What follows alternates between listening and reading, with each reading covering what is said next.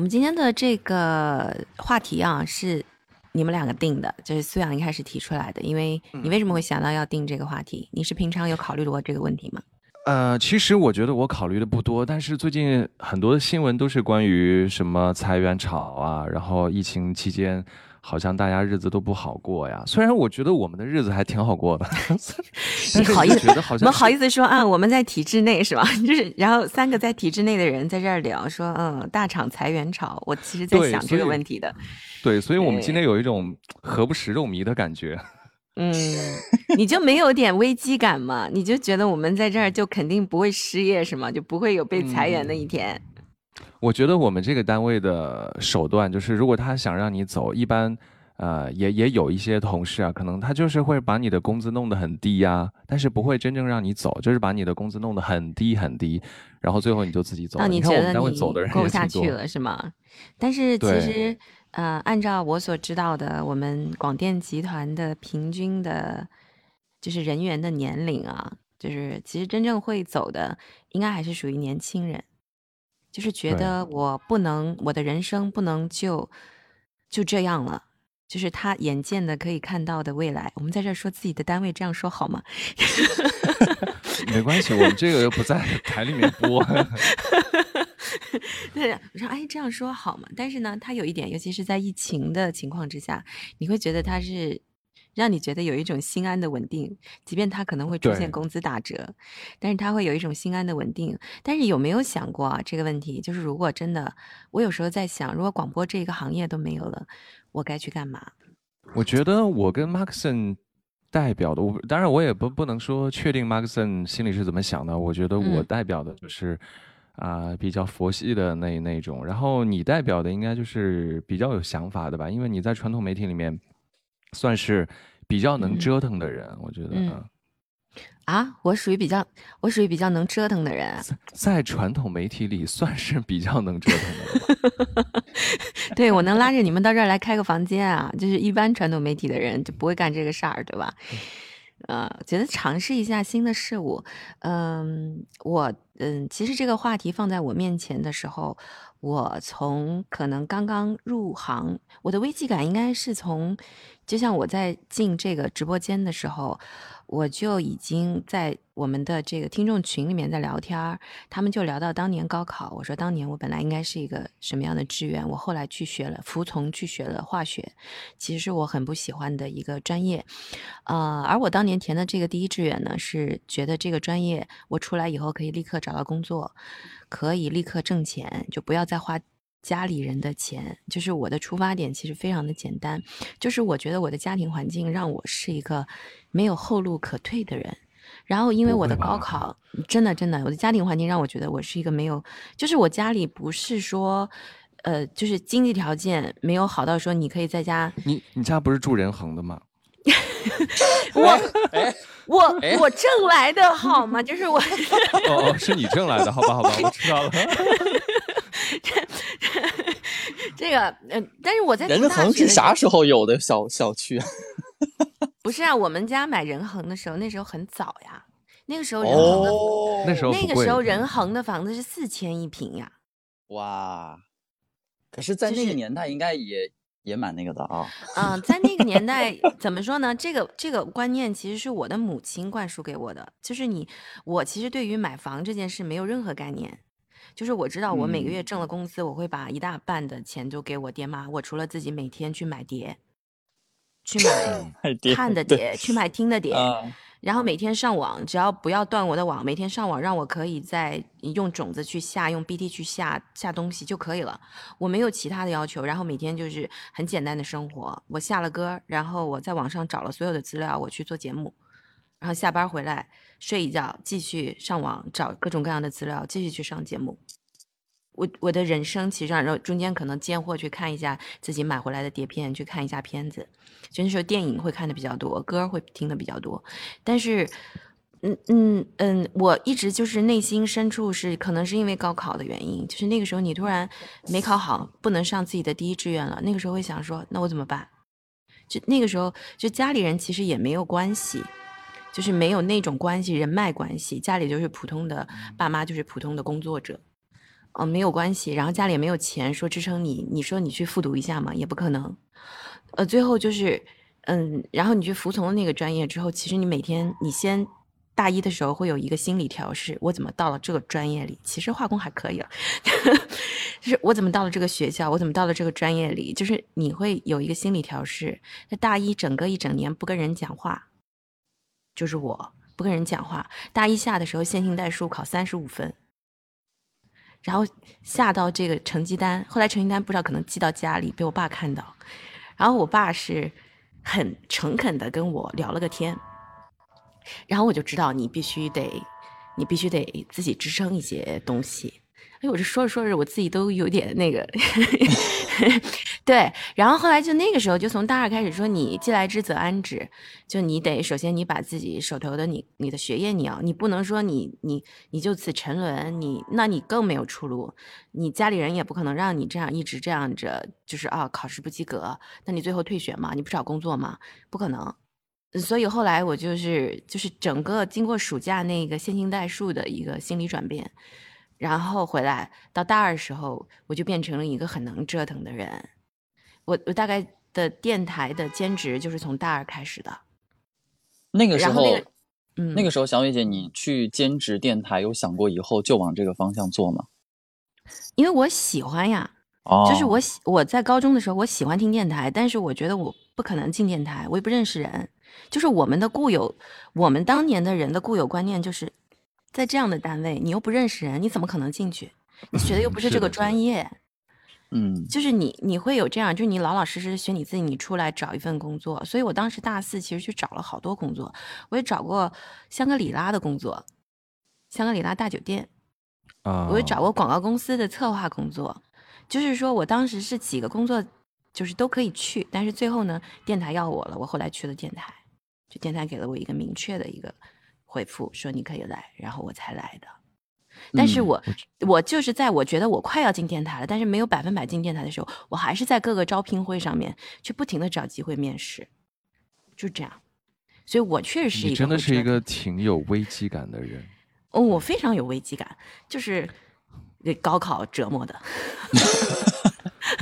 那 一下把我打懵了，怎么办？我觉得我是真的没有什么危机感的人，可能是因为家里面有姐姐，还是怎么样。反正父母一直对我好像没有特别高的要求吧。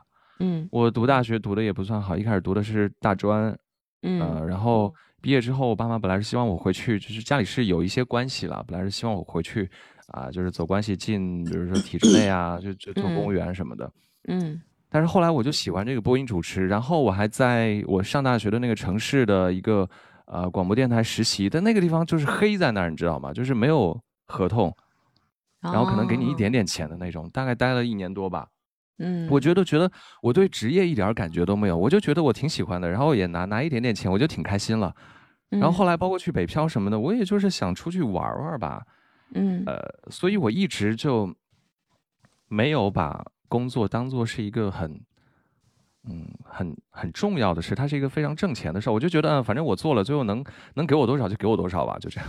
嗯，所以苏阳，你你不会去往以后看太多，就是说以后我要在这个单位怎么怎么样，或者以后职业道路上我要怎么怎么样。以后其实完全没这个想法。呃、我在这个单位也想过，你记不记得小伟姐有一次，我想让你啊、呃、介绍人教我学制作，对吧？对，是的。但是后来当时是也不了了之了。不了了之，一是 不想学，又觉得跟他学可能还还得帮他免费做工，然后就是觉得在我们这个免单位费做工，跟人又没收你学费呀。呃，我就而且我就觉得在我们这个单位，它的这个制度，它不会促使员工去学一个新的东西，就是在这个单位，就是学的越多越受苦。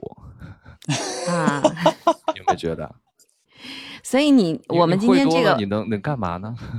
啊，所以我们今天这个话题其实不是说互联网裁员之后，比如说做 IT 的人讲说我应该怎么办，或者其他的那些工种的人说你应该怎么办，而是说，嗯，体制内到底有哪些利和弊是要跟大家说，哦，我们在这个体制内生活，这个体制内到底带给了我们什么？是要来聊这个吗？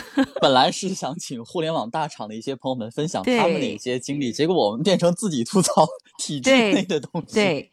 那么大厂的啊，不是我们大厂的，每次在南京说大厂是另外的一个感受啊，就是 Max 应该会特别有感受。这个，但是我们现在说互联网大厂啊，路人丁，路人丁来先自我介绍一下，Max 的朋友对吗？这个跟大家介绍一下，路人甲和路人丁就是两口子。嗯，现在他们其中的一位就在我们非常这个瞩目的一家大厂，然后他们这家大厂的这个。主要的那个 A P P 的颜色是黄色和白色的，你们应该知道是哪一个了。是叫外卖经常用的吗？哎，对了。嗯嗯。好，所以我们欢迎一下，欢迎一下路人甲同学。对，欢迎欢迎欢迎欢迎。对，那个黄色跟那个叫什么白色，是不是听说已经取代那个那个 B A T 的那个 B 了？哦，真的吗？对啊，他们现在都说 ATM 呀，就是不是三大巨头不说 BAT 啦，都说 ATM 了。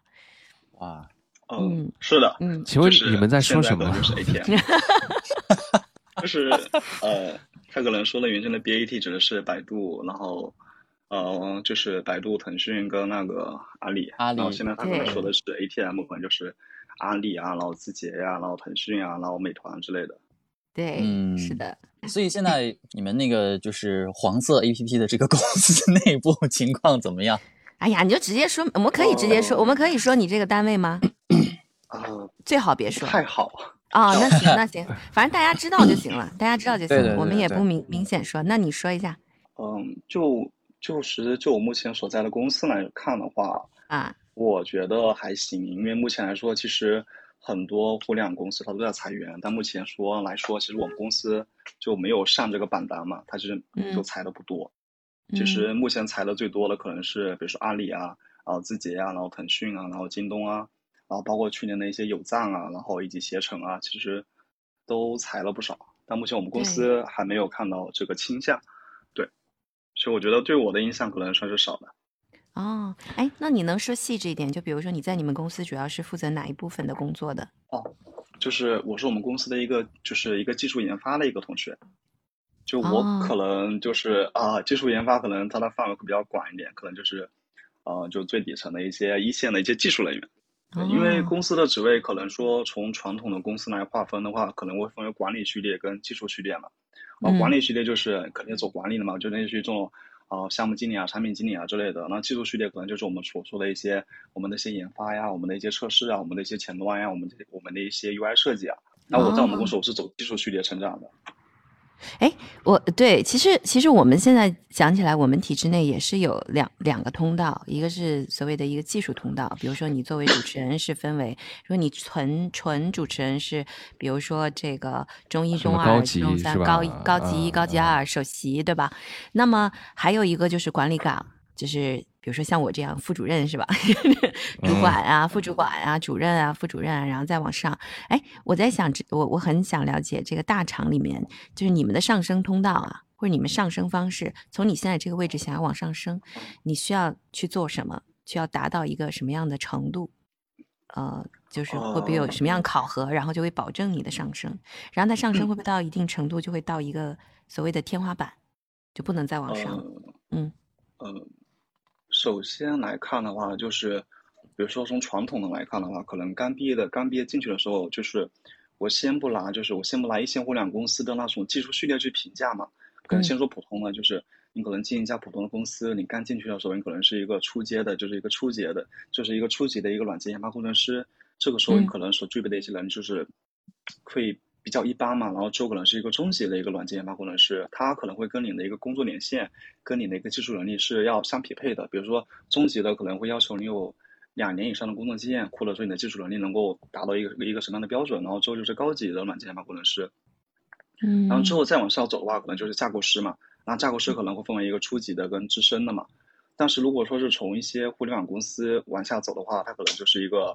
他们其实不是按，就是不是按那种名称走的。比如说从阿里的阿里，就是比如说从阿里来看的话，他可能就是 P 五、P 六、P 七。然后 P 七的话，其实是属于技术专家。然后 P 七的话，其实这其实到了 P 七这个职位上来看的话，其实他这个时候他既是一个资深的一个研发工程师，但他也是一个资深专家。然后他也会做一部分管理层的业务。然后 P 七再往上走的话，可能就 P 八、P 九、P 十。但是目前来说，其实到 P 十一是很难的。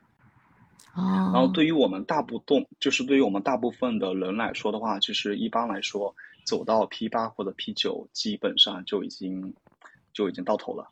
哦，对，我想起来前两年有一个北京什么阿里 P 八，就是类似于相亲是吗？那个，对对对对对对对。就是 P 八，我当时听朋友说 P 八这个级别还蛮还可以了，已经不错了，年薪大概晒出来是有多少了？一百一百五十万哦还是两百万了？好像呃是有期。那这样 P 八有期权吗？还是跟各个公司呃不一样？其实到了 P 七，其实到了 P 六的时候，就可能会有期权。就是如果你在 P 六这个级别，你的就是你的潜力会被被公司的一些人认可，觉得你的潜力比较高的时候，其实到 P 六的时候就可能会给你期权。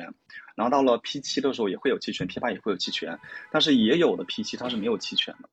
所以这得哦看你，就是看你从事的你的职位，就是你的就是你所在的部门是不是核心部门，还有你的能力是不是一个很高的一个能力。但一般来说，普遍的 P 七是有期权的，P 六也有可能会有哦期权，但是 P 六里面有期权的可能就是里面一些顶尖的一些人了。哦，而且我我记得当时跟这个 P 七的朋友，他是在阿里的 P 七，他其实原来是在宜家工作的，然后他从宜家跳到了阿里，呃，但是我觉得他 P 七其实也是要做很多，就是在我印象里面，P 七其实他一线的工作反而是很多的，因为他应该是在菜鸟。就是他在菜鸟工作，我感觉他就是四处跑的那种，就是所有一线东西，包括跟农户对接都是他。然后他觉得嗯他长期在 P 七，一直升不到 P 八，所以他当时就有一种我要离开的那个感觉。所以到 P 七，我我就老感觉 P 七到 P 八是一个质的飞跃，不知道是不是？嗯其实 P 七的时候，其实 P 七如果在阿里那边的称谓的话，其实 P 七是一个初级的一个技术专家，然后 P 八是一个高级的一个技术专家，然后 P 九就是一个资深的一个技术专家。它嗯其实如果说质的飞跃的话，其实在技术序列上它并没有一个质的飞跃，它可能就是到管理层的一个序列。可能到了 P 八的时候，可能你既是 P 八，就是你的就是比如说像我公司的领导，他可能既是 P 八，他是他 P 八是他的一个技术序列，他同时他也是叉一，他也是一个管理层的一个序列。就是到了 P 八哦的时候，你可能既要做技术，你也要做管理。那你觉得技术比较舒服一些，还是管理比较舒服一些？我觉得，嗯那我现在大概可以可以理解，就是我那个朋友要走是他不想一直在一线跑业务，他可能想要去管理层，他可能想要去做哦管理，是不是舒服一些？对，是不是这样？嗯呃，怎么说呢？我觉得可能从我自身的角度来看的话，我觉得我觉得可能做技术会让我更舒适一些，嗯可嗯能做管理的话，其实不太会那么舒适。呃，主要但是有的人可能也比较喜欢做管理嘛，因为管理就是管人嘛，就是管公司嗯所有的项目的一个研发进度，以及嗯就是。以及可能你可能你可能也需要说对下面的人有一些 PUA 的一些政策嘛，就是啊，我们经常说 PUA 的政策对 比较 对，有什么会有什么 PUA 的政策？我很好奇。快让我们小伟姐学一学。对，我要 PUA 一下你。怎么说呢？就是可能做技术的会相对，就是可能做技术的一些人可能会相对的，就是相对的可能会就想的少一点，或者说单纯一点。但其实如果你到了管理层的话，因为可能我要说，就是我要维持一个团队的稳定的话，可能到了一些，可能就是每年我们说的一些，比如说我们一些加薪包的时候，比如说每年我们要调薪的时候，我们要年底打绩效的时候，可能就会有一些，就领导可能会一些画饼嘛，就是希望能够稳住下面的人，不让他离职嘛。因为互联网公司，互因为互联网公司其实离职的概率是很高的，几乎团队每年都在变。嗯所以你说画饼的方法可能有很多，可能说第一，我可以说我给你期权啊；第二，我可以说我给你好的绩效啊；第三，我可以说我可以在离你晋升的时候帮到你啊，等等。哦，哎，但是就是因为我们说到互联网的裁员潮啊，但是我也看了一些资料，好像就是，呃，就故意新闻把它拿出来说，感觉是一个嗯裁员潮，但是其实对于互联网企业来说，它可能每年到年底的时候都会有。都会有多多少少、大大小小的这种裁员嘛，就是它其实是一个互联网的一个惯例性质的一个事儿，是不是？嗯，就是，其实就是就是，如果说拿往年来说的话，其实正常的嗯年底是正常正常的一个优化嘛，就是其实公司每年都会优化百分之十到百分之十五的人嘛，就是百分之十到嗯百分之十五的话，可能也要分嘛，可能有管理层的，有运营啊，有 UI 啊，有测试，有前端，有产品经理，有项目经理等等嘛，嗯等等。所以你要怎么说呢？我觉得每家公司，我觉得每家民企的话，其实到了每年的话，其实都会有一些裁，就是有一些优化嘛。我觉得这个是不可避免的。但可能最近的一些类似于这种就互联网公司裁员比较多的话，那其实可能是我理解就是。因为正常的业务发展其实已经到了一个瓶颈期了，就是盘子它只有这么多，就盘子它只有这么大，然后国家又是反垄断的，所以可能就是会觉得说有一些不挣钱的一些部门的话，可能会适当的做一些优化，做一些减支，就可能会裁掉。但目前来说看的话，其实裁的最多的是一些就是一些项目经理啊、产品经理啊、一些运营啊、一些等等。但其实是关于技术序列的话，其实裁的比较少。对，就这个项目不挣钱，就不要继续这一波人在这儿了，就整个团队就全部都裁掉。就是我已经不要做这一块儿了，所以你们就可以走。就比如说像整个教育行业，就是线上教育这一块儿，就培训这一块儿，这是很明显的那种，就对吧？是的，就是公司会跟政策的挂钩，会紧密的，就是观察，就是国家会有哪些政策的，因为其实国家的政策对于公司业务的影响是非常的大的。嗯，哎，我有一个问题，我想问一下，就是我们的路人甲同学，因为今天早上我我也是用了这个话题，然后有一位小伙伴来微信互动的时候，他就是说，很多互联网，尤其是大厂，可能在三十五岁以后就会尽量不去录用这个年龄段的人了，就可能接近三十五岁的时候，就会给你在合同上啊，就是签那种短期的一年两年的合同，用这种方式。其实变相的让你离开公司，那因为因为我知道咱们就是就是同龄人嘛，也是这个就是要准备奔四的 这个这个阶段。那你像你的话，比如说你也是做这个技术方面的，会不会对在这种大厂当中有这种危机感？危机感，嗯，啊，首先就是危机感，危机感就是都是有的。然后目前来说的话，从我部门来看的话，其实我部门里面已经有不少都是三十五岁之后的程序员。哦，所以你刚刚说的那种说三十五岁之后可能，可能那些 HRBP 会就会减少录用，或者录用的时候会，我觉得那种情况的话，我觉得得分吧，因为确实说，因为从一个 HRBP 的角度考虑的话，其实三十五岁之后的，说之后的之后的话，可能就是可能对他的考量会更多一点，可能不止在于他的工作能力，还会在于他的一些家庭嘛，因为三十五岁之后可能都是那种上有小，就是上有老下有小嘛，可能就是家庭的，就是家庭可能平时在。工作上的精力不能是百分之百的一个投入，可能家庭需要分担一些精力，可能会影响一部分工作，所以 HRBP 可能会从这方面去考量。嗯，那性别上呢？性别上也会有考量。其实每家公司其实男女比例都有一个，就是都有一个标准的，就是就是就是就是国家规定的嘛，就是我必须说我的公司里面女员工她必须达到多少的一个标准，所以她每所以她每年她还是要就是还是要招满这么多就是女性的，就是。就是女生嘛，就是，并且我觉得女生的工作能力也很强，所以你说她有一点，你说她有一点区分的话，她会有一点区分，她可能会考虑说，呃，你会不会结婚啊？你会不会生孩子啊？这这个是会考虑。但如果说你进去之后的话，就我觉得是不太会考虑的。就比如说我认识的一个，就是我认识的一个，我认识的一个前端的一个同学，她生孩子，她拿到，就是她生孩子之后吧，然后她拿了十多万的一个什么什么什么生育津贴之类，我觉得公司其实。对他是，就是也是有种保护的，哦，也就是就是不是，呃，其实我觉得现在职场上对于女性啊，就包括你刚刚说的，我其实没有想到，就公司在招人的时候，国家有规定，就是你女性必须要占比占到多少，这个是我真的没有想到的。对他有这个规定的，就是不可能都是男生，他是男女比例是有一个标准的。哦，哎，但是我有我有一个问题啊，就是我的理解就是，呃，互联网或者就是 IT 这种技术，因为它每天都是在更新，啊，不是它更新的速度很快，就比如说。他可能是会不会就出现这种这种大学刚毕业的，因为就可能比如说像我们很多年以前我们所了解的那种 IT 技术，比如说呃那些叫什么什么语言啊，我也不是很懂啊，就那个对不对？对这些什么什么语言，可能在现在就已经过时了。就比如说这个人在从事这个 IT 行业从事了七年之后，可能跟一个会不会跟一个大学刚毕业出来的一个孩子掌握的这个。这个计算机技术是差不多的，那么他这前面的这么多年，他积累了到底什么？到到底积累了什么？我觉得这个是对于只做计算机技术的人来讲，是不是会有压力？就这一块儿。呃，啊，首先就是，就是就是，如果是做技术的话，肯定是这肯定是要不断的学习的。嗯。然后，如果你不学习的话，其实你工作一年跟工作六七年其实是一样的。那这个时候的话，其实我觉得，我觉得。我觉得，我觉得这个时候就自身的问题嘛，就是你工作六七年之后，你的技术能力跟工作第一年的人的技术能力还是一样的，我觉得这就不是工作的问题，也不是公司的问题，可能是你自己的问题嘛。然后其次的话，就是如果说从我自身的角度来看的话，就是我从初级到高级，不，我我从初级到中级到高级嘛，就是我觉得我的技术能力是一直在更新迭代的，就是我每天都会在不停的一些学习嘛，然后看一些最新的技最新的一些技术文章。所以我觉得，可能从我自身的角度来看的话，因为我现在我也是带团队的，我也是带了人嘛，所以我觉得可能我的技术能力比刚工作一年的还是强很多的。啊，你工作几年了？哦，我现在工作第六年，我应该是第六年往第七年走了，应该六年多了。哦，那也是还是 Maxon 跟不短你们你们多少年了？你们工作多少年了？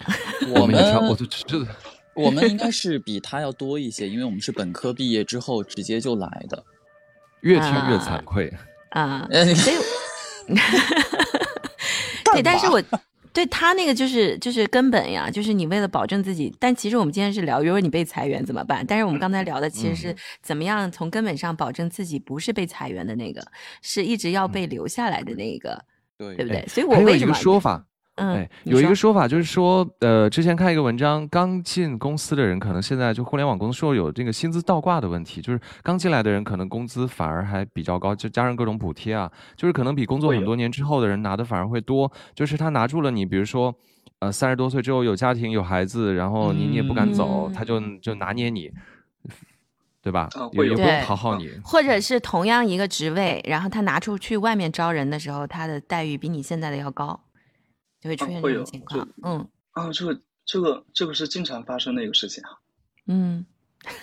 就是这有点，就是我觉得这有点像那个电信，呃，不是叫这通信那个办卡，就是新用户的那个优惠永远是比啊，老用户的，是的，嗯是，所以这种会说就是啊，这种嗯工资倒挂会不会就造成了，比如说上级可能更有一种就是想要 PUA 底下员工的一个心思？呃，你拿的比我多，你就多干点嘛，是不是？其实不会的。其实一般来说的话，其实大家每年就是从我自身的角度来看的话，其实每年都会在关注，就市场上对于我这个级别的一个定位是多少。就是如果会，就是如果发生了薪资倒挂的话，其实大家都会走的，就大家都会说哦啊，就是哦啊，重情向前，我去一家嗯更好的公司是吧？对，互联网的流动性是是非常非常大的，对不对？就是、而且嗯是那种正常流动，就是以你们你所在的这个部门，或者以你你现在是六年全部都是在目前这个单位吗？就是目前这个没有的，其实我六年中我换了三家公司，这是我第三家公司。哇，我十哦几年只在一一个地方，果然就是互联网的这个薪资上涨靠跳槽吗。哎，对，是不是就是真的越呃跳越高？嗯，你换了大概几几种类型的？就是你能跟我说一下是同一种类型吗？还是其实有有分几种？你不用说具体是哪个公司，你也可以说一下什么级别。就可能刚开始进去的时候，可能进一家公司的时候，当时是一个初级的一个级别嘛，就是嗯。一个初级软件研发工程师的级别，可能干了两年之后，可能觉得自己能力更强了，然后这个时候领导又给不到我一个合适的一个薪水的话，嗯。可能就会走啊，这个看外面的嗯。机会嘛，然后这个时候可能就换一家，再换一家公司，然后薪水 double 一下，然后之后的话，然后就会就会，然后之后就是会再稳定两年再看看嘛，可能稳定两年之后，可能觉得自自己的能力跟自己的目前的一个薪水是不匹配的。嗯。那我可能会跟领导提，那可能领导说也帮不到你什么，就领导说我可能尽我最大的努力帮你提升了百分之二十的一个薪水，但是百分之二十的薪水跟市场的跟市场的定位又还是有点不是就不太、嗯。不太匹配的话，嗯。可能就会选择嗯、我再去看看外面的机会，嗯然后就可能就会再啊我其实换一家公司。其实我理解，它就是要看整个市场的行情。就比如说我们这儿也是，你突然觉得单位的工资打折了，但是如果你去看市场的行情，你发现全国各地所有的广电都是这样。你问问你身边的各个同行以前的同学，发现他们比你还惨，就想算了吧。对，而且那一天呢，就是我我我为什么一直在折腾，就是说你不能把你不能把眼光全部都放在我们现在这个广电上，就是你可以，比如说我利用我的声音，我还可以再去干一点别的什么，就是呃，比如说我呃，我觉得就是路人甲就特别好的一点，因为他根本说他我一直在学习，我一码我起码一直站在这个技术的前端，我对很多的公司或者这个行业内我是那个有用的，就是我是那个人才。嗯，我为什么就是说，就是苏阳说你特别能折腾，是因为我在进入这个行业的时候，就是那个时候互联网已经开始了，就是我已经觉得移动互联网，呃，包括我身边的人已经开始跟我讲，就是从我进入这个行业的时候，身边人就跟我讲，广播过几年就要消失了，广播过几年就要消失了。我记得那个时候就开始了。对，就是那个时候已经有三 G 了。我记得就是，呃，我大学毕业的时候是三 G，现在马上可能六 G，是不是？这这个搞 IT 的人，马上几 G 这技术基本上能支撑到几 G 啊？反正我出来的时候是二 G 往三 G 转的那个时候，我记得我当时在 ICQ 上面有一个有一个网友，这个网友他是一个印度人，呃，很好玩，他是因他是阿尔卡特的工程师，然后他是阿尔卡特工程师到中国来做这个技术改造，也是一个通信设备的一个技术改造，呃，然后他当时就跟我讲未来是怎怎么怎么三 G 的时代，然后我当时在 ICQ 上还有一个朋友，他倒是中国的工程师，他是一个叫大唐电信的，不知道大唐电信现在还有没有了。然后他是大堂店，他也跟我说，未来是三 G 的时代，到三 G 时代会怎么样，怎么样，怎么样。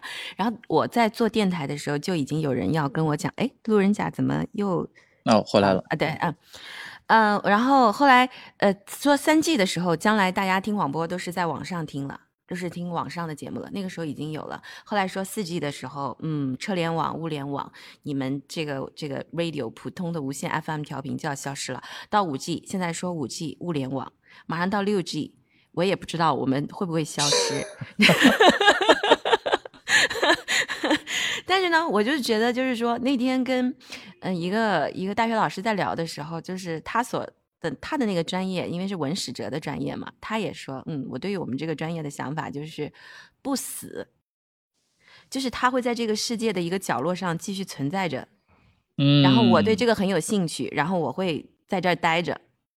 就是他说，他只要在这儿，在这个校园里面有这么一方土地存在着，我可以容身不死就可以了。我也没有想要发大财。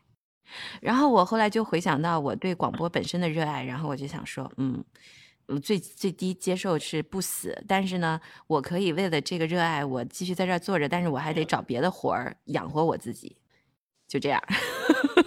然后我觉得能想到，广播真的是这嗯样，就是它会它会永久的存在下去，但是就是它的这个最光辉的年代可能已经过去了。呃，或者说就是做节目还是生产力的问以，题。嗯，就是内容还在，就是你的载体会发生变化。对就像我们现在在这儿做节目代表的，是落后的生产力了，已经是。嗯嗯，哎，那个其实我还是想多打听一些那个路人甲那边他们互联网的那些消息，感觉跟这个世界没有脱节。对，我觉得可以哎听到很多很新鲜的事儿啊。呃，还有之前看很多说法说，就是被裁掉的有可能都是那种管理层，就是是不是嗯基层的，比如员工可能比较便宜，然后管理层他们的薪资比较高，然后是不是公司会觉得他们性价比比较低一点儿？但是这样的话，就是裁薪资高的，不是买断费也更贵吗？不，太一啊次性的，买断费吗？它一次性，就是我们之前群里面有一个人，有一个他是做销售的，他就说销售难招，销售啊不是，他说销售总监，他大概的意思就是销售销售总监有一大堆，但是好的销售难招，就是在一线做事儿的人，就是你哪儿都一样，就是嗯。其实你最需要的是一线做事儿的，反而就是那种，呃，到管理层就不太做事儿了，就但是这样的人放在这儿，你觉得没什么用。但是大家都想往管理层去靠。对，就大大家都想躺平，就不干事儿，然后每个月挣的钱还可以。那我可以这样说吗？就比如说，嗯，像像像事业单位就会有很多这个，我觉得我们呃事事业单位现在很多就是中层会比较的冗余一点，会有很多调研员啊什么什么这样。调研员嗯就是推二线的，调 研员就是对，调研员都不一定是中层，调研员应该是二呃高更高层了，就是他们应该属于高层的序列，快要退休之前是调研员这种。路人甲继续听路人甲说，我觉得好玩儿。对，是是不是那个管理层更危险一点？嗯，我觉得得分吧，就是，嗯，首先你就是就是首先说了裁员的话，比如说可能公司的管理层发生了变动，比如说我可能我这条业务线的管理层的老大，他可能因为某些原因，呃，他就走了嘛，走了之后，嗯他可能从其他业务线再换了一个再换了一个老大过来的话，他可能也会，比如说他可能会要求说，哦，我可能要说我下面的一些人，可能我要变动一下，因为我我带有我信得过的人，对，嗯，嗯然后这个时候其实他会变的。所以我说的第一种情况就是，可能你上面的人变了，那么下面的管理层他也会变，那那这是第一种情况嘛。然后第二种情况就是，可能我这条业务线我被裁掉了，就是嗯我们公司这条业务线我都不要了，那我业务线不要了，那我业务那我业务线不要之后，我呀，我还那么管理层怎么办呢？对，可能还是会被就是会被优化掉嘛。这一条线上的人都不要。呃，会不会说呃，管理层可以给你转低一点的职职职位？你你可以留下来接着干啊。有有，就是可能可能可能原先可能原先你是一个 P 八，然后你今天叉一，然后这个时候可能说啊，我叉一，我就你就没有叉一了，你就变成了 P 八了，你愿不愿意？那你愿意，你也可以，你也可以留下来。嗯，我想说一个我姐的例子。我姐她就是之前一直在不算是互联网公司吧，但是之前是做什么微信运营的公司啊，做一个经理，呃，可能一年五十这样这样。后来呢，她的那个老板出去干了一个电子烟的公司，到深圳去，她就跟着去，也是做一个管理层吧，也可能一年给五十。后来做了大概一年，这个公司就做不下去了，然后这个老板就讲，那我也请不起你了，你如果 可以转成普通的员工，你接着干，你要么就走，就这样。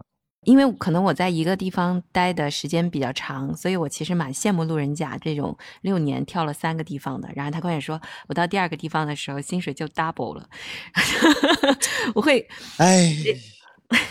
你叹什么气啊？就是 就是就是，我觉得我们现在即便要跳的话，也搭不起来。嗯，就是你们知道我这个人，就是我折腾有一些事儿，我都没跟你们讲，我就折腾的事儿。你比如说，呃，我我曾经想过，就如果我不干电台了，我能去干嘛？然后我很想去做化妆师，然后我偷偷跟我化妆师朋友学了一段时间化妆课，尽管我自己是。就是平常出来都不爱化妆的，眉毛都很少修一修的。但是我真的就专门找他去学了一个化妆课。我就曾经想过，如果我要是那个没有工作了，我就跟着他天天就新娘跟妆去。我就想过这件事儿。对，然后后来呢，有一天我做节目的时候，就是我们听众有心理咨询师，然后跟我讲说：“小伟，我觉得你适合做心理咨询师。”他不知道，我真偷偷就去买了心理咨询师的书，我就真的想去学一个课。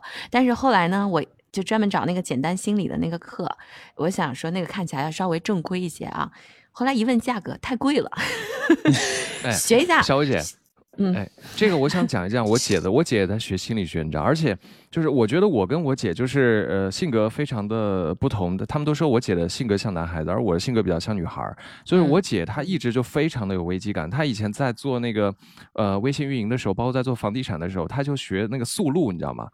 速录员就是那种手指在那个按键上咔咔那样知道我知道，那个字就老师开不是领导开会的时候，我看到有旁边人在那儿记的。他就是他就是想学一个技能，怕以后没有工作了。然后现在他不是被那个电子烟的公司给裁了之后吗？因为他有一定的积蓄了，而且他现在回归到了单身，所以就是这里会说到单身的好处。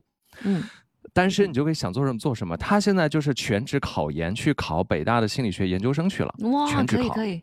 哦，全职考太厉害了，那他应该考的是不是那种专硕了？他应该考的是那种学硕。对，反反正就是他决定要做这件事了，所以我也挺佩服他的，就是想干嘛就干嘛去。对，因为你姐嘛，因为我知道你的年纪，我就在想你姐的年纪，对不对？我姐呃八二年的。对啊，八二年考，那跟我考研的那年，我是我是三十六岁去考硕士研究生的，嗯，然后。那个那考那个研究生倒是不是说有什么危机感，呃，也是有点可能好胜心吧。跟一个朋友聊了，他说他去考研究生了，我说你 你都能考研究生，我也可以考。结果他还没毕业，我跟他考了一个研究生，你知道吗？他比我前一年进去，就他还没毕业，我已经毕业。我想问路人甲，我想问路人甲同学，就是你这种主动的跳槽的，主动跳槽的人，是不是他就没有就危机感就会少一点？就是你，你一直好像走在这个变化的前面，好像一直掌握了主动权，就好像或者你们这危机感会少一点吗？嗯，或者你你跟你的同龄人、你的同学是不是这个状态的？你觉得多吗？就我觉得，就跟我这个状态的还挺多的。但我觉得我们这种主动就是跳槽的、就离职的，其实应该是反而是危机感最强的那一类人吧。嗯嗯嗯，就是因为。就是因为对现状我不满意啊，所以我才会才会不停的去学习，然后不停的想走啊，嗯，所以可能，嗯，对，所以我可能觉得我这样的应该是危机感最强的。对，我觉得就是对原地踏步的。对，对自己第一能力有清楚的认识，第二就是对现现状不满意，我觉得挺好。我觉得对现状不满意其实是一个一个往上发展的动力，就是觉得啊，我就躺平吧，就这样吧。那种就，所以最后被裁的是不是都是像我们这种温水煮青蛙的？呃，不会啊，会我觉得你是比较有用的人。对，像你这样干事的不多。嗯，对我嗯刚刚也想到一个，因为我说不是管理层容易被裁吗？我我有时候以前也有一点危机感，但是我回过头来又想，像我这种又不想做管理层，只想在基层好好做的人，我想还是有人愿意会请我的吧，而且我的成本又不高，对不对？嗯嗯，我觉得这种应该会，这种在什么地方其实其实都会需要，就是呃没有太多的这种竞争啊，然后有点无欲无求，同时还能带带新人，对吧？嗯，像这种这种老人应该 反正 反正如果我自己，比如说我自己出来创业了，我肯定愿意招素养，我肯定愿意嗯招素养。因为因为你我也愿意。对，因为你就是说，比如说我我现在说这件这个东西，我有点不太懂。我说苏阳，你去研究一下，你就能把它研究的很透，就是方方面面。我觉得就是这事儿我交到你手上，我很放心。就是你就是就是在这一点上，我觉得你是有那种就是不断去学习的能力，但是呢，嗯你也确实是有一点，有时候觉得哎就这样吧，就是嗯，就是惰性也是有的，就是我需要，就是我需要领导告诉我干嘛，对，但是你要的执行求我干嘛，然后我就去干。嗯，对，但是你的执行力很强，你的执行力很强。对，好，我们的所以就是嘉宾来了，灿红。啊，我们的灿红，因为看到今天的话题嘛，我就特别想进来说两句。嗯为什么呢？呃，嗯虽然我不是大厂的，但是嗯我是电商从业者。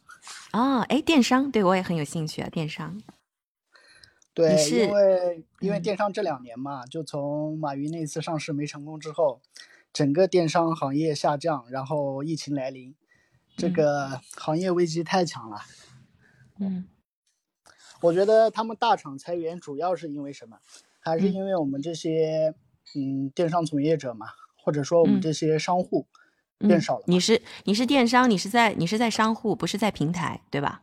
呃，我们是在平台里面做嘛，每个平台都有做嘛。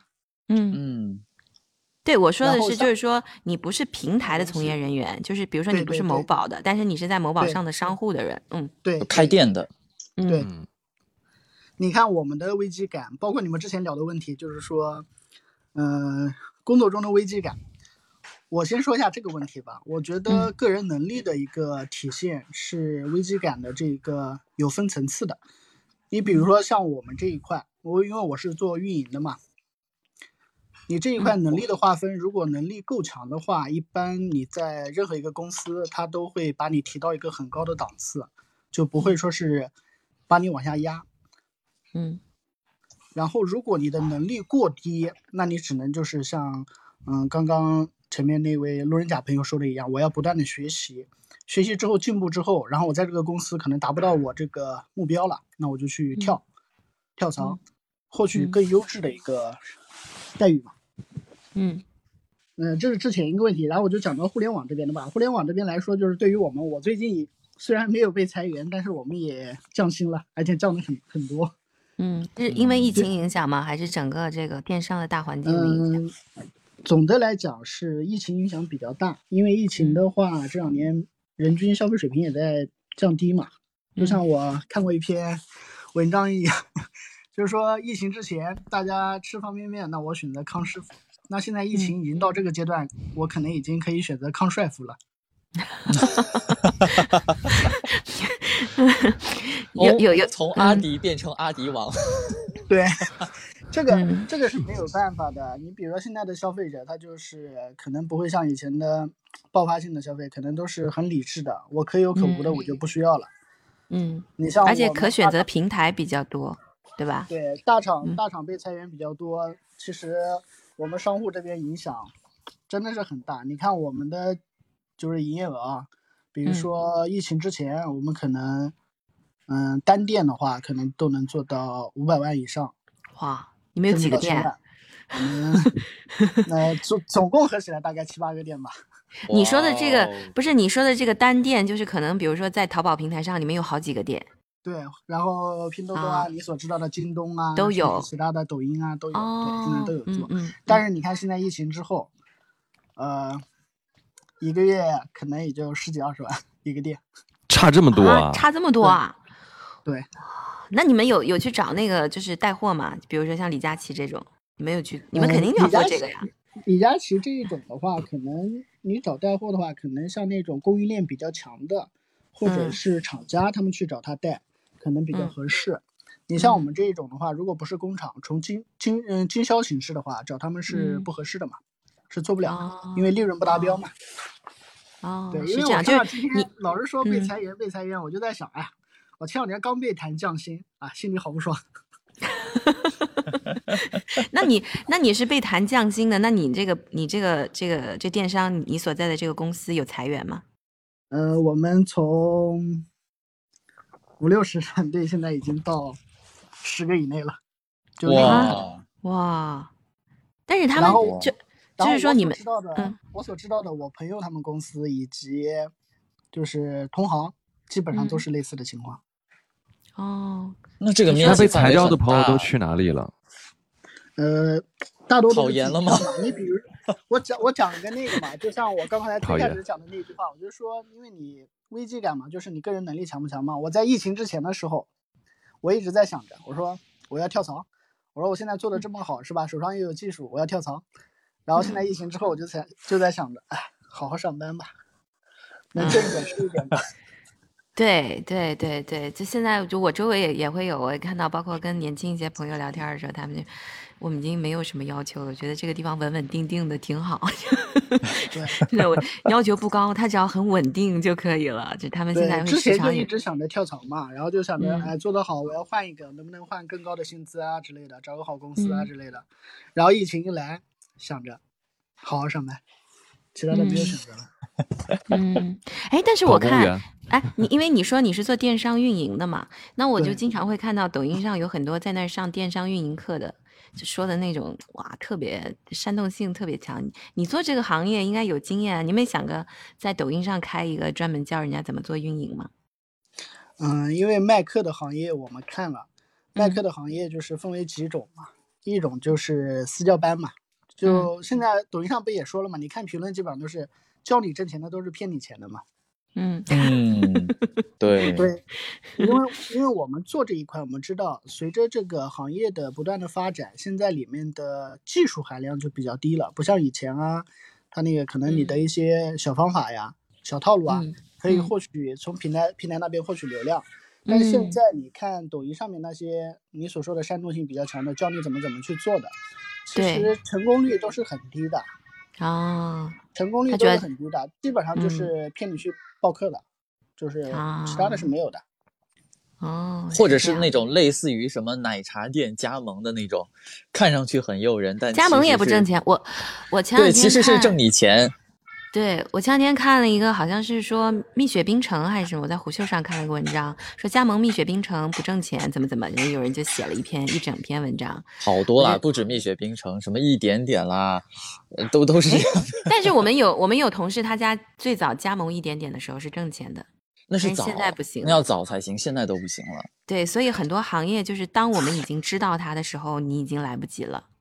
对，然后它来得及的时候，你也不觉得他会很好，就人就永远是在这个当中，其？实是的呀，抖音刚出来的时候，大家都不愿意拍嘛。你其实 早期的抖音拍一拍，模仿模仿，你你可能就能获取很多粉丝嘛。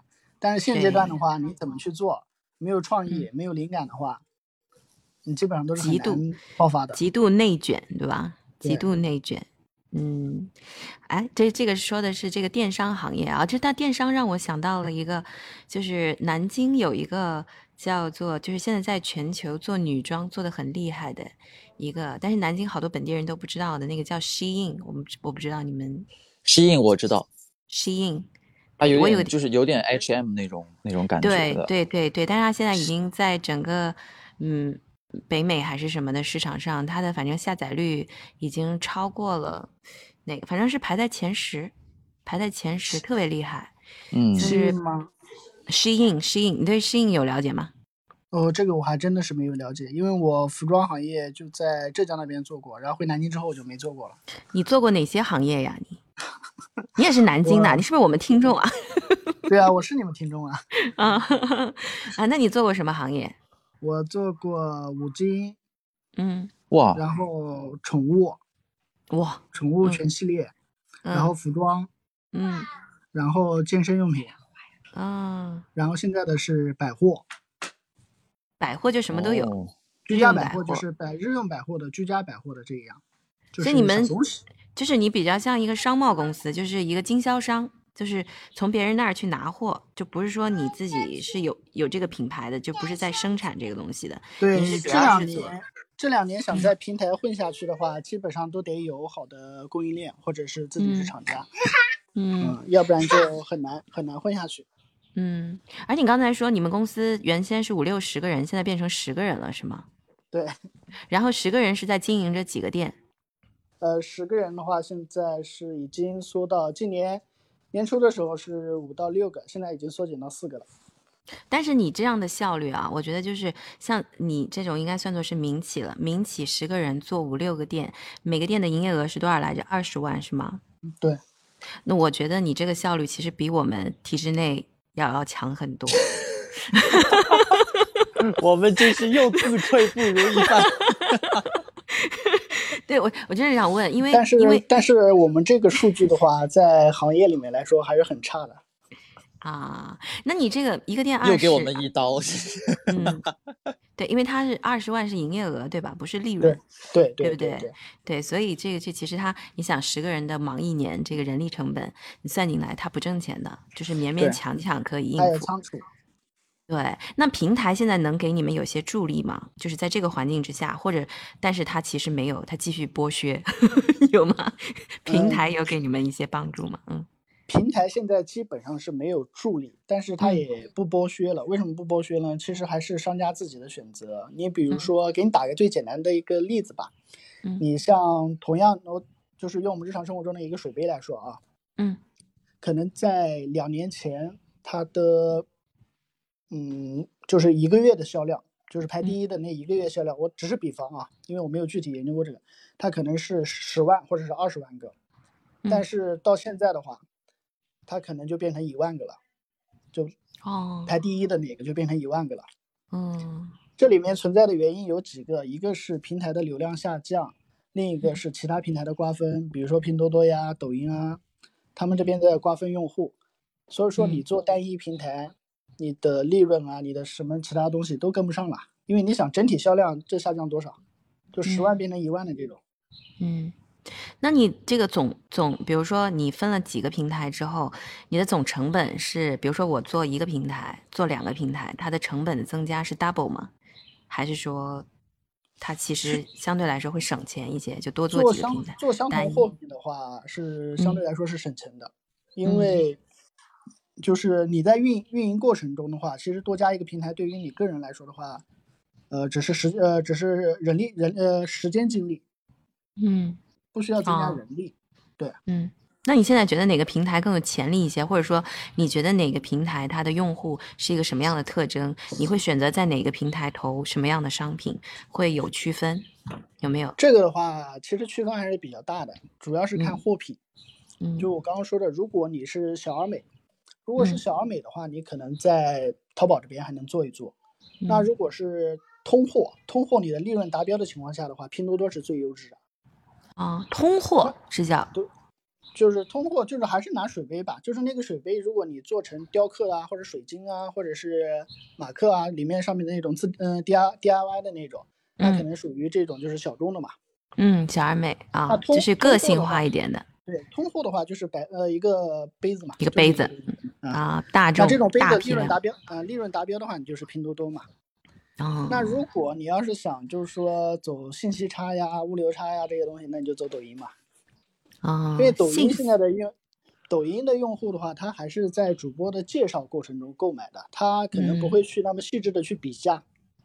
嗯，对，信息差、物流差，这样我想到我们就是有一个听众，他很有意思，他有一个副业挣钱，但他现在不做了。他就是其实他在闲鱼上挂的东西都是他从淘宝上买的，或者是从那个叫 什么八八上面买的。呃，对，但是呢，对，但但是他有一个本事，就是他自己会去筛，就是他自己会去选，然后他觉得这个东西也，呃，他觉得不错，品质很好。然后这个东西呢，可能在淘宝上它有就有好多价格，可能从一百到四百都有。然后呢，他就会把它呃，就就找到一个最便宜的，他可能觉得是最好的，然后他把他货进过来，然后在闲鱼上挂一个中等的价格，然后他居然可以卖得很好。然后他跟我说，呃，他他说闲鱼上很多人很懒的，就是他也不会去对比，然后他乍一看觉得你这个东西挺好，然后他就买你的了。他就因为这个，他就大概一个月，他就倒腾这个，他大概可以多挣个四五千块钱。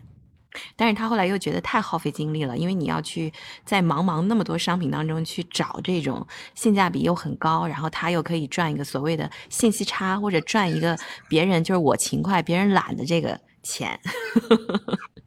对的，嗯，因为闲鱼我也试过，差不多四五千，这个应该是顶到天了吧？哦，真的啊，你你呃，对，因为我尝试过，就我个人尝试过啊，就个人尝试过，大概做了两个月吧，大概在一万左右，哦，就利润利润利润在一万左右。啊，就是职业职业做闲鱼的收入，月收入 在四五，千，也是这样。其实也是兼职做的嘛，但是那里面就是说，就跟你刚刚说的一样，耗费的精力跟人力也是很大的。你可能白天上班的时候，你得接客服，然后还得你有充足的时间去筛选产品，然后嗯晚上的话，你可能还是得接，因为嗯你不去接待客户的话，他们是不会成交的。嗯，对，对，但我就觉得那个听众特别可爱。他说我每天想的事儿就是怎么挣钱，我就是想各种各样方式挣钱。我觉得也挺好的，就特别特别可爱。意折腾这样的人。对对而且而且他推给我的商品还真的是不错，在找的那个真的。人家就把生意做到你这儿了。现在就是这样，现在随着这个裁员啊，他们大厂裁员也是因为我们商户在减少嘛，商户的投资也在减少嘛，就跟你刚刚问的一样，呃，我们嗯在各个平台如果要是平台给我们流量扶持的情况下，肯定是我们自己也要投流嘛，嗯就是投推广费嘛。那嗯现在的情况就是商家基本上都舍不得投推广了，哦，这推广大概要多少钱？怎么投？投一般你们会投什么？要花多少钱？这个推效果广推广推广的话，其实效果就是拉人嘛，嗯就像嗯。你在抖音开个直播，我看你们好像抖音现在也开直播了，然后你们投抖加嘛，这个投抖加就是嗯推广嘛，嗯，就是推你觉得抖加有用吗？你觉得抖加管用吗？抖加的话还是有用的，但是嗯盲目的投是肯定是必亏的。哦，这些东西就是说，嗯这些东西就是说需要一个运营的话，他去精细化的去筛分筛选。你所以这是这个就是你的工作，对不对？你不是说你是做运营的吗？对对吧对，嗯，对，我觉得抖加可能更，呃，反正我因不是很了解，但是我觉得投抖加有一个作用是可以给你指明一下方向，就是你投投一个抖加，然后看一下你这个东西它到底方向对不对。对啊，它现在就是嘛，你花一嗯点。点钱获取一部分数据，然后看你的客户流是什么样子的，然后再根。嗯据你的客户流去，就像昨天还呃前几天你说的一个一个中午的一个访谈的一个节目嘛，就是嗯。说你们聊某一个事件啊，就是那个奥斯卡颁奖那个打拳事件，你们说的那个，啊那天我想嗯上麦了，我就想，其实你们最终想选择什么方向，或者是怎么样去做，其实还是看你选择什么人群嘛。啊就，像之前做节目一样，你们可能会把你们的时间划分到晚班，呃，晚晚高峰嘛，就下班高峰期对那个时间，那你们获取的不就是那一部分下班下班的对听众嘛，开车的听众嘛，对不对？嗯其实针对于这一批听众的话，你不管他是年龄小年龄大，他只要在开车，他不想听歌的情况下，他就会想听听你们说话嘛，聊聊聊嗯聊事情嘛，对不对？嗯，所以说嗯无关乎年龄，只关乎他那个他是不是上班族嘛。嗯，我觉得也年龄也有吧。比如说我放的歌比较老一些，那比较年轻的人，可能九零和、九五后、零零后啊，他根本不会听，觉得他放的什么呀？怎么这么老呀对啊，如果纯放音乐的话，他就会有一个区分了嘛。嗯，还有在聊的东西也不一样，就是比如说，可能苏阳、Maxon 他们聊的就不太一样，比如前两天崔喜、安妮他们聊的，可能跟我聊的就不太一样，就关注的东西可能就会就会不太一样，还是会有还是会有一些区别的，但是不同年纪的人之间会有一些一些共通的东西，比如说挣钱，哎，你们都在说挣钱，你们都在说挣钱，但是我觉得我们今天主题就是，如果你有有一天被裁员怎么办？那我觉得可以，也可以降低欲望啊，就是不一定非要往那个方向去走。我我要去怎么嗯挣钱，提升自己，我降低点欲望。那你你怎么？办？你怎么办？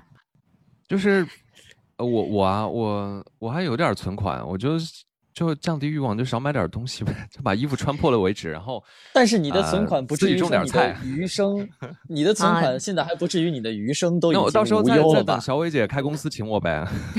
我我要的工资可以可以但 可以压力丢到我的身上来了。但是我是，但是我是真的觉得，如果我被裁员的话，我可能就是因为我现在这个岁数，工作这么长时间，也挣了一些钱，这就是普通小老百姓的钱。但是我觉得就是会让我不会那么恐慌。嗯，嗯，但是呢，但是你有孩子了呀，你会不会觉得有压力？对，有压力，有一个是有孩子，就是还有老年人，岁数越来越大了。嗯你必须要有足够的一，我觉得一必须要有足够的存款，就是足够到你可以靠吃利息生活。对然后呢，最好呢还能有个房子去出租，然后你可以租金收一点点的钱，然后然后你就觉得那这个哦得是你们就是赶上那个财富积累的红利期的这一批人，你还算我觉得赶上了吧？我们就是现在如果刚步入社会的，真的很难哎。对，所以我就说我，会在一开始感谢我妈，就是那个时候我在说，哎呀，我这钱我要去，比如说我当时说我要去买车或者什么，我妈说买什么车呀？买房呀？买房呀？就是太有远见了，就是我的妈一天到晚在我旁边跟我说买房呀，买房呀，我不要住在这儿，我要买一个更好的房子，我买买房买房买房，天天在你旁边说买房买房买房。然后过了很多年之后，你觉得这个妈可真棒，就是就是嗯你这辈子其实是为了你，嗯对 你这辈子挣挣的最大一笔财富，就是他因为在他在在你旁边，你说你买房啊，买房啊，买房啊，买房啊，然后你 挣下，你才得以在四千块的时候买了那个房子，你知道吗？就是这样。嗯，然后网上也说，就是比如说，如果是夫妻俩的话，最好有一个人能够进入比较稳定的体制内，嗯，方便带哎孩子是吗？我 呃，就是不是就是比较安稳。一点。万一另外一方对吧有点问题，那呃起码有一个保底嘛。嗯我们请我们请这个灿红同学来说，他刚刚有话要说。嗯 我听你们聊到这个小伟说买房，我真的是，包括之前苏阳说的存款，我真的是，哎，很尴尬。嗯我我跟我老婆结婚，我们是二零二零年一月二十五号生的宝宝，然后一月十七号疫情到的南京，嗯然后的话，今年宝宝两岁，我们就想着，我们再添再添一套房吧。然后再添一套房，啊、那你不不观望一下吗？最近房地产，我们南京本来是有住的，就是是父母的房子嘛，然后我们嗯当时没划到自己名下，就想着是首套房嘛，嗯，然后最近把它买了，然后买完之后房价又是起起伏伏，就很尴尬。对，最近这一阵真不知道存款，然后又全给它打进去了，嗯然后现在就是生活包括这样降薪嘛，就感觉很难受嘛。嗯然后苏阳刚刚是苏阳还是妈妈说的那个，最好是一个在体制内，一个在那嘛。我，呃，我的夫人她就是，她不是体制内，但她是护士嘛，就是嗯算是还是比较稳定的嘛，就起码对对对就是，对呃，不用是的不用考虑被辞退的这种风险吧。那最近是不是会比较辛苦一些？有没有要去支援或者是什么？昨天嗯，被下通知去支援，然后今天培训，明天出发。哇，嗯，很辛苦，嗯而且都是没日没夜的是去是去哪儿支援？去上海吗？上海对，哇，嗯啊。从南京去上海嘛，南京应该是第一批去吧，啊那次好像是第一批。嗯，然后我就讲，我们现在就是说买了房，然后房价又很不稳定，身上存款又打光了，这属于一个很尴尬的时间点，又被降薪。哎，啊我觉得“降薪”这个词儿应该学一学我们事业单位的一个词，叫打折。就是打折会让你觉得有一天它能恢复。就是打折。我以前打折，我以前说过一个很好玩的段子啊，就是我们单位的，嗯，我不能说是谁，然后也不能说是哪个领导，但是那个领导呢，那是姓李的。我现在想想，现在领导有没有姓李的？但是那个领导现在已经不在我们，已经不在我们单位了。然后呢，所以我现在才敢说，你知道吗？